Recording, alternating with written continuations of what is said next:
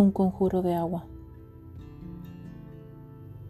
A veces, un conjuro de agua es suficiente para alzar a los espíritus de los desgastados lirios que forman tu nombre, con orbes de miel y bronce.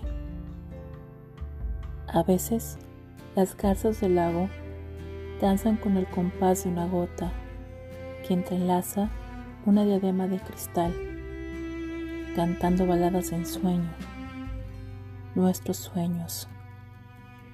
A veces no es necesario estrecharte, tan solo acompañarte con un rezo, encender una vela de aliento, recobrando tu rostro, besando el viento, hilando carne y corazón.